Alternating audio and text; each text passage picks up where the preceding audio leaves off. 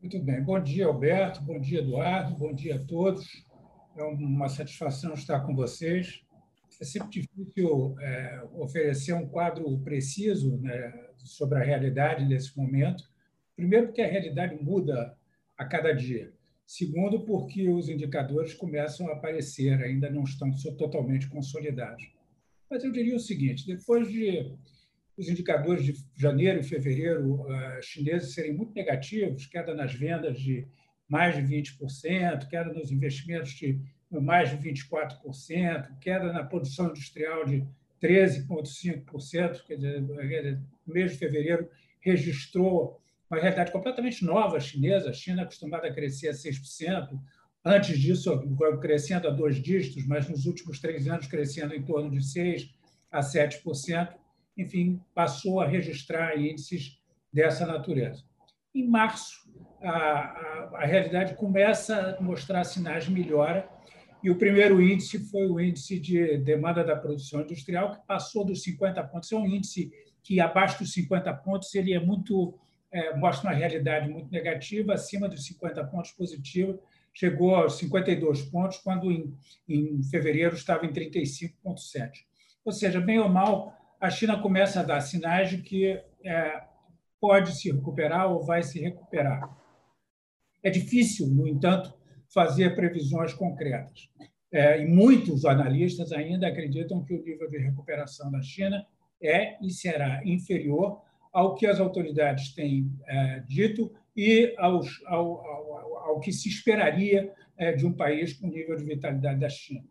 Desemprego ainda é muito alto, desemprego em fevereiro foi 6,2%. A perspectiva é de que esse desemprego aumente bastante mais. Sempre foi um tema de grande preocupação dos chineses o desemprego.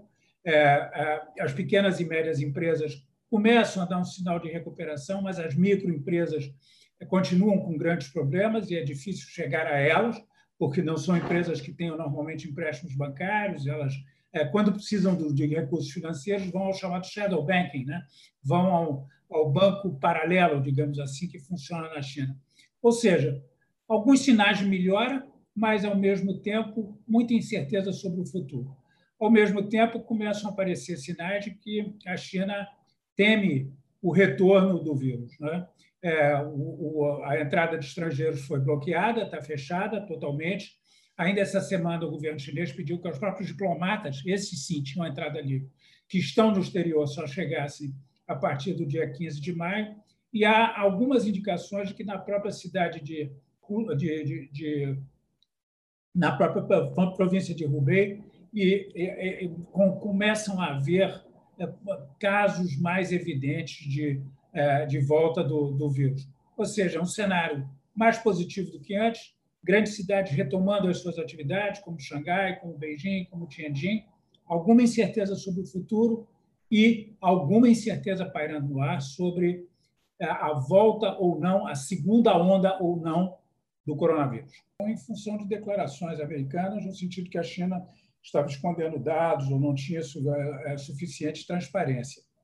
A resposta que o, o porta-voz do, do, Ministério das Relações Exteriores chinês deu a isso foi que, na verdade, a China estava preocupada com os Estados Unidos, queria manter um ambiente de cooperação.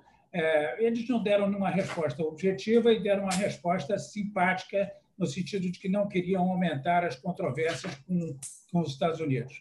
É claro que existirão sempre suspeitas, quer dizer, a China é, diz que terão tido, terá tido 3 mil casos, 3 mil e alguma coisa de casos, enquanto ontem nos Estados Unidos morreram 1.700 pessoas. Né? E, além disso, é, é, eu acho que agora, é, cada vez mais, existe a, a percepção, a, a, pergunta: será que a realidade chinesa está efetivamente sob controle? É difícil saber. Eu acho que os chineses terão é, feito um esforço para é, dar alguma transparência, não sei que interesse eles teriam em não, não divulgar tantos dados. Mas, mas é uma coisa interessante.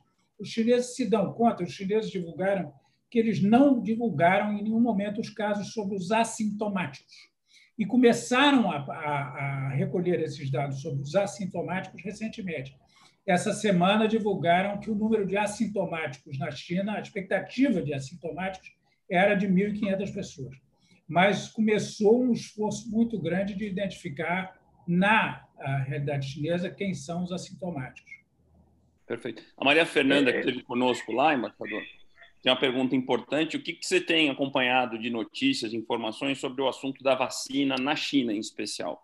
Se discute o tema da vacina na, na, na China? Tem alguma atualização sobre esse tema?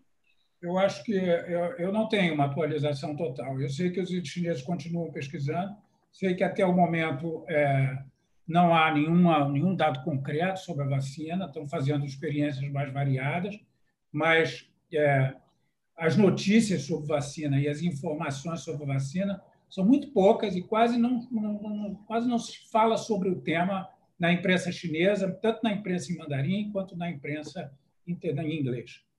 Embaixador, é, tem, tem uma pergunta aqui que remete a um assunto que talvez seja é, hoje o mais complexo para quem tem que lidar com as, os cenários para o futuro próximo, que é, é o que mudou né, na, na, vida das pessoas, porque ainda há uma parcela considerável das pessoas, nós temos visto isso em vários ambientes, inclusive em níveis de liderança, que tem uma percepção de que a saída do ciclo crônico do, do, do Covid-19 nos leva de volta para uma vida, vamos falar assim, normal ou próximo do normal, muito perto do que nós tínhamos antes, de socialização, de deslocamento, de liberdade de viver, de aglomeração de pessoas, nas quais todas as atividades que nós fazíamos voltaram a ser feitas rapidamente.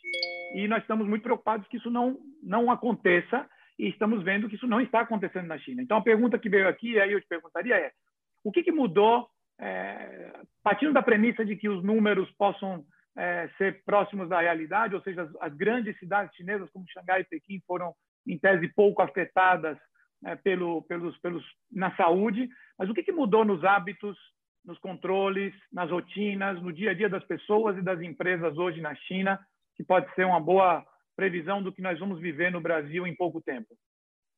Olha, a vida das cidades está se normalizando, mas não se normalizando como no passado. Né? A China, em primeiro lugar, está fazendo extenso uso dos, dos, dos, recursos da tecnologia digital para identificar as pessoas que possam, é, possam ter o vírus. Né? As pessoas hoje têm um código de barra que começou no Alipay, no Alibaba, todo, todo mundo conhece o Alipay, o Alibaba, começou ali, a Ant Finance que começou isso, um código é, em que é, o seu código tem a cor verde, amarelo ou vermelho. Verde é de livre circulação, amarelo é, você precisaria estar é, fazendo quarentena, em vermelho você estaria, precisaria estar em quarentena sob os cuidados de uma autoridade. Isso é a primeira coisa. É, e então as pessoas permanentemente ainda têm que mostrar, mesmo para entrar num restaurante, mesmo para entrar em vários lugares, qual é o seu código e, é, e, e, com isso dar alguma garantia de que você não tem a doença. Né? Muitos reclamam, inclusive, porque esses códigos são feitos com base em algoritmos. E esses algoritmos identificam, eles conseguem identificar com quem a pessoa se relacionou. E muitos reclamam que não tem a doença, mas o seu código, a sua cor está amarela. Enfim, há um, há um, não é, um, não é um, um mecanismo totalmente preciso.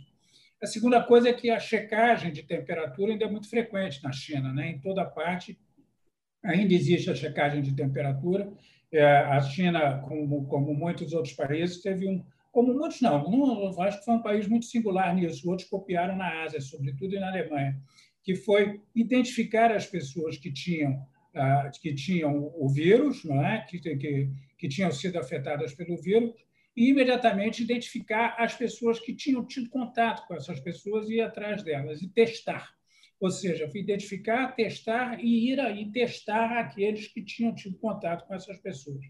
Isso a tecnologia digital também ajuda muito, porque ela mostra o, o, o, o quadro geral de, contato, de contatos das pessoas. Há algumas coisas exóticas, inclusive. As pessoas me relatam que nos restaurantes de Xangai, muitas vezes vão dois amigos e cada um tem que sentar numa mesa. Não se pode sentar na mesma mesa, porque é, eles, eles vão é, dividindo a realidade. Mas isso, isso, isso, é da vida, isso é da vida do dia a dia. Além disso, as grandes empresas para falar um pouco da economia, retomaram, mas muitas das grandes empresas ainda registram que elas precisam de supridores na cadeia, que são empresas menores. E essas menores não retomaram totalmente as suas atividades. Ou seja, muitas vezes, mesmo uma grande empresa que retomou a atividade sofre com o fato de que as empresas menores não retomaram a sua atividade. De alguma forma, a vida volta ao, volta ao normal, mas não é o normal anterior. E os que leem é, os, os, os, os comentaristas mais, mais habilitados nessa questão mostram que, de fato, no mundo inteiro nós vamos ter que passar uma outra forma de comportamento. Né? É, não estar tão próximos das pessoas quanto nós estávamos, usar máscara mais frequentemente, ter períodos não, é, períodos não longos, mas alguns períodos de tempos em tempos de isolamento social. Ou seja, tudo que eu ouço dizer é que ninguém conhece o vírus e não sabe o impacto sobre a realidade. A vida está voltando na China, mas cheia de condicionantes que não existiam no passado. Tem muitas perguntas é, ligadas às pequenas e médias empresas. Né? A gente sabe, a gente aprendeu até quando teve aí com as suas apresentações que não é muito do governo chinês ajudar né, ou, ou dar suporte para as empresas, quer dizer, as empresas têm de uma certa forma que, que buscar sua sua própria sobrevivência. Como é que foi esse processo? Quanto que houve a tal quebradeira de pequenas e médias? Quanto que o governo socorreu elas? E qual, qual é a fotografia atual disso? Bom, deixa eu ser um pouco mais longo, então ver como é que eu vejo o programa de assistência da China ao, à economia, né, aos agentes econômicos. O, o, o, governo chinês, desde o primeiro momento, começou a montar um programa de assistência aos agentes econômicos, que é baseado em, primeiro, é, é, dar liquidez aos bancos grandes e aos bancos pequenos, é? para que eles possam financiar as empresas e circular recursos na, na economia. Grandes, grandes bancos financiando, em geral, empresas maiores, bancos pequenos, locais, financiando empresas locais. A segunda coisa que o governo fez foi é, é, usar os recursos fiscais, ou seja, estão sendo usadas linhas é, dentro dos, do próprio orçamento para viabilizar um maior volume de recursos para as empresas, tanto, tanto é, é, nos orçamentos federal, no orçamento federal quanto nos orçamentos municipais. Essas duas coisas são interessantes porque mostram o seguinte: o grande tema econômico da China até a crise, o que, que era? disciplinar os, os governos locais, os gastos dos governos locais, contê-los em matéria de expansão de gastos e é, sanear os bancos locais, que, em função da crise de 2008 lá atrás, tinham uma carteira, carteiras muito problemáticas, nem todos, mas um expressivo número tem carteiras muito problemáticas. De alguma forma, a China, como vários outros países, é, aceitou o fato de que bom, não há como é, é, é levar as coisas como estávamos levando anteriormente e vamos ter que operar com déficits fiscais maiores, dando mais liberdade aos governos locais para gastarem mais, viabilizando recursos para os bancos locais gastarem mais. Outro conjunto de medidas teve a ver com a, a tributação, não é? teve a ver com as obrigações das empresas, seja em relação a tributos, seja em relação à seguridade social.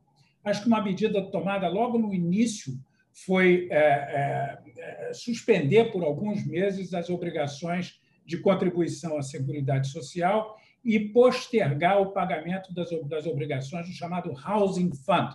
Esse é um fundo que as empresas é, é, pagam aos, aos, funcionários para que eles possam adquirir a sua própria, sua própria residência, o seu próprio apartamento.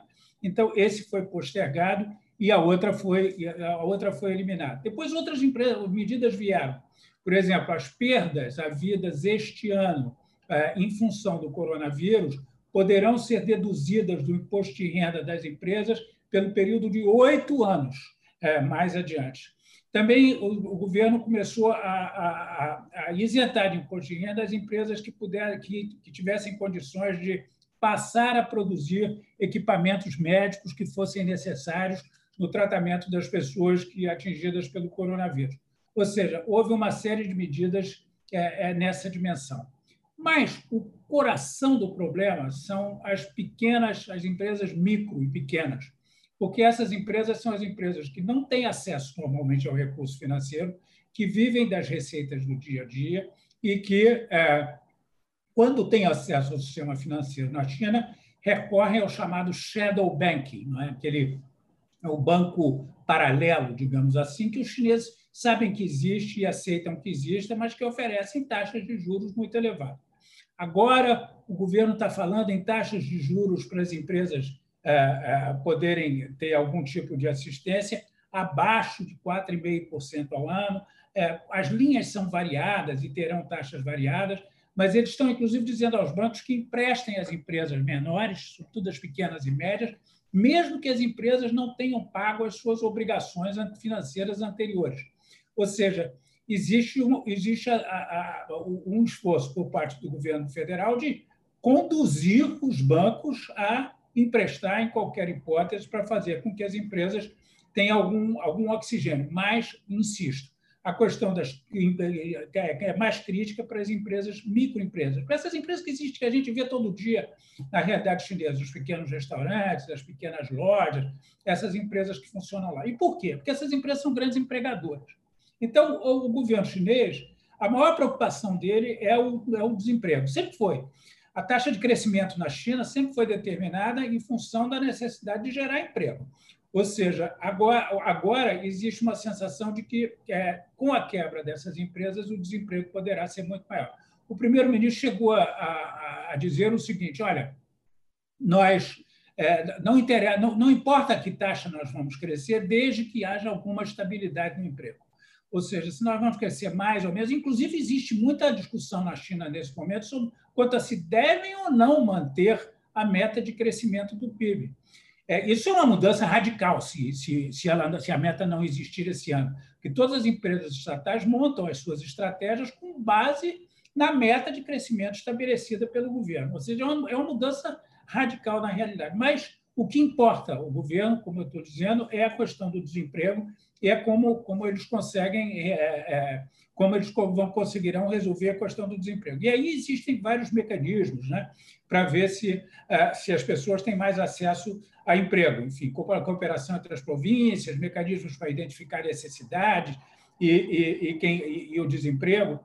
É, é, e, de uma, uma coisa curiosa, enquanto na crise de 2008 a preocupação com o desemprego era o desemprego era o trabalhador, era o trabalho que eles chamam de trabalhador migrante, aquele que vem do interior, que tem que é, é operário efetivamente, que trabalha nas empresas ou trabalha na construção civil. Agora a preocupação com o desemprego é a pessoa que é graduada e essa é uma preocupação até de uma certa natureza política, porque a pessoa que é graduada, se não encontra empresa, emprego, terá que voltar à sua cidade de origem, de onde ela saiu, exatamente para ter uma vida melhor, e esse será efetivamente uma pessoa que revoltada, né? será uma pessoa que insatisfeita, insatisfeita com a realidade.